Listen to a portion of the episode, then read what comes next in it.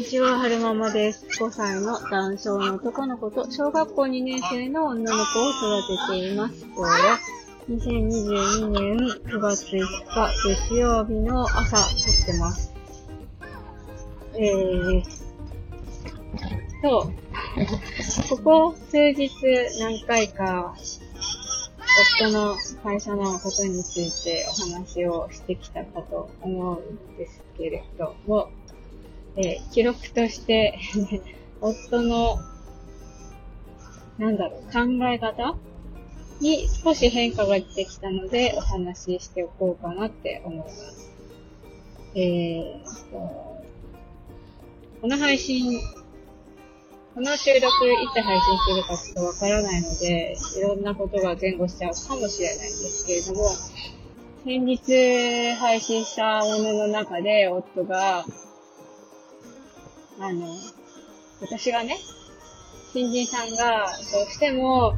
板金塗装を抜かないんだったら、うん、教えても覚えれないことを無理やり教えるんじゃなくて、綺麗さっぱり板金塗装を諦めて、その人ができることを、その人が、うん、父の力を借りずに、自分で稼げる何かを見つけた方がいいんじゃないのっていう話を夫にしてみたら、それじゃ意味がないんだよって言われたんですっていう話をしたような気がするんですよね。板金塗装じゃないとダメなんだよって夫が言ってたんですけど、先日夫と、あの、夫のね、その板金塗装仲間の人と一緒にお話しする機会があって、そこでもちょっとそういうような話が出てきたんですけど、そこで、まあ、私以外の人と話をすることで、ちょっと夫の中の心情に変化があったらしくて、じゃあ、その新人さんに、できることを探す、探してみようかな、板金塗装じゃなくてっていう話がね、出てき、出てきましたね。その方は元営業職だから、あの、営業職っていうか物をね、販売するような仕事をしてたんですよね。車業界で。で、うんと、例えば、季節物になっちゃうけど、タイヤを売るとか、ワイパーを売るとか、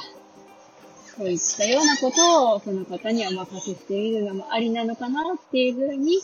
えー、気持ちの変化が出てきたみたいですね。なんか、あの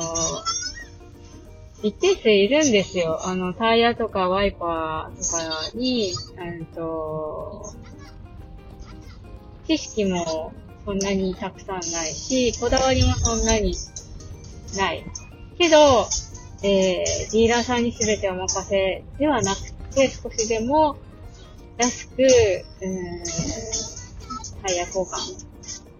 タイヤを手に入れたり、タイヤ交換したりしたいっていう方がね、いるんですよね。ディーラーさんでお願い、新規のタイヤをお願いするってなると、どうしても高くなっちゃうんですよね。なんですけど、あの、え、何どう？うーだって。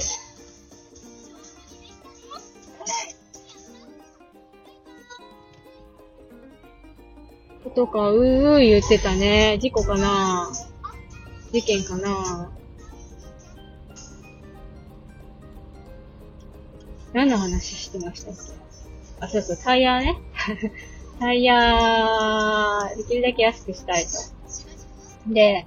あの、ディーラーさんで買うより、ネットでね、探すと意外とこう、安いタイヤが、安くて割と、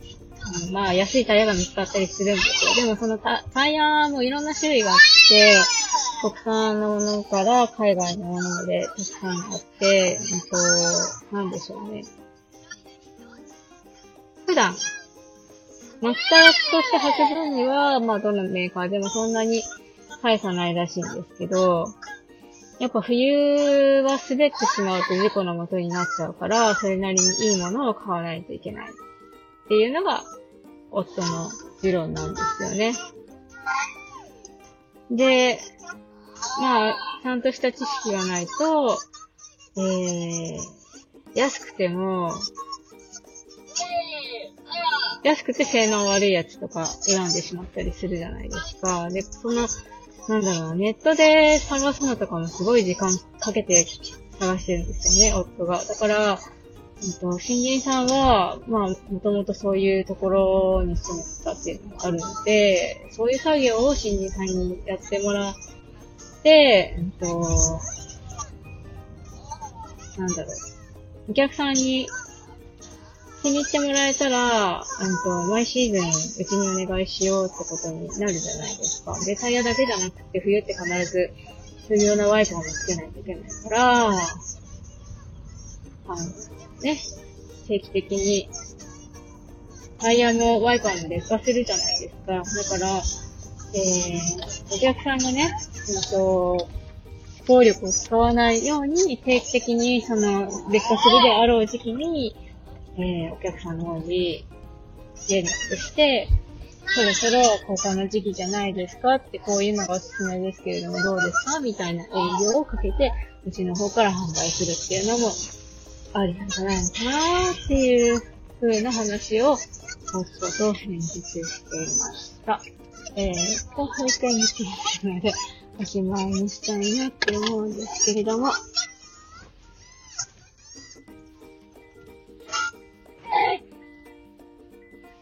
いろいろね、試行錯誤してます。えっと、新人さんも悩んでるみたいなんですけど、経営陣のうちらの方も、えー、悩んでるし、なんでしょうね。あ、本当だ、バック、バックのカメラは死んでおる。どうしよう。わかんないなぁ。どうしようかな。そうだね、バックのカメラが死んじゃうと、どこまで下がっていいのかわかんないなぁ。待った。よいしょ。真剣に出したら、オッチのカメラがお亡くなりになったそうで、えっと、最後までお聴きくださいましてありがとうございました。それではまた。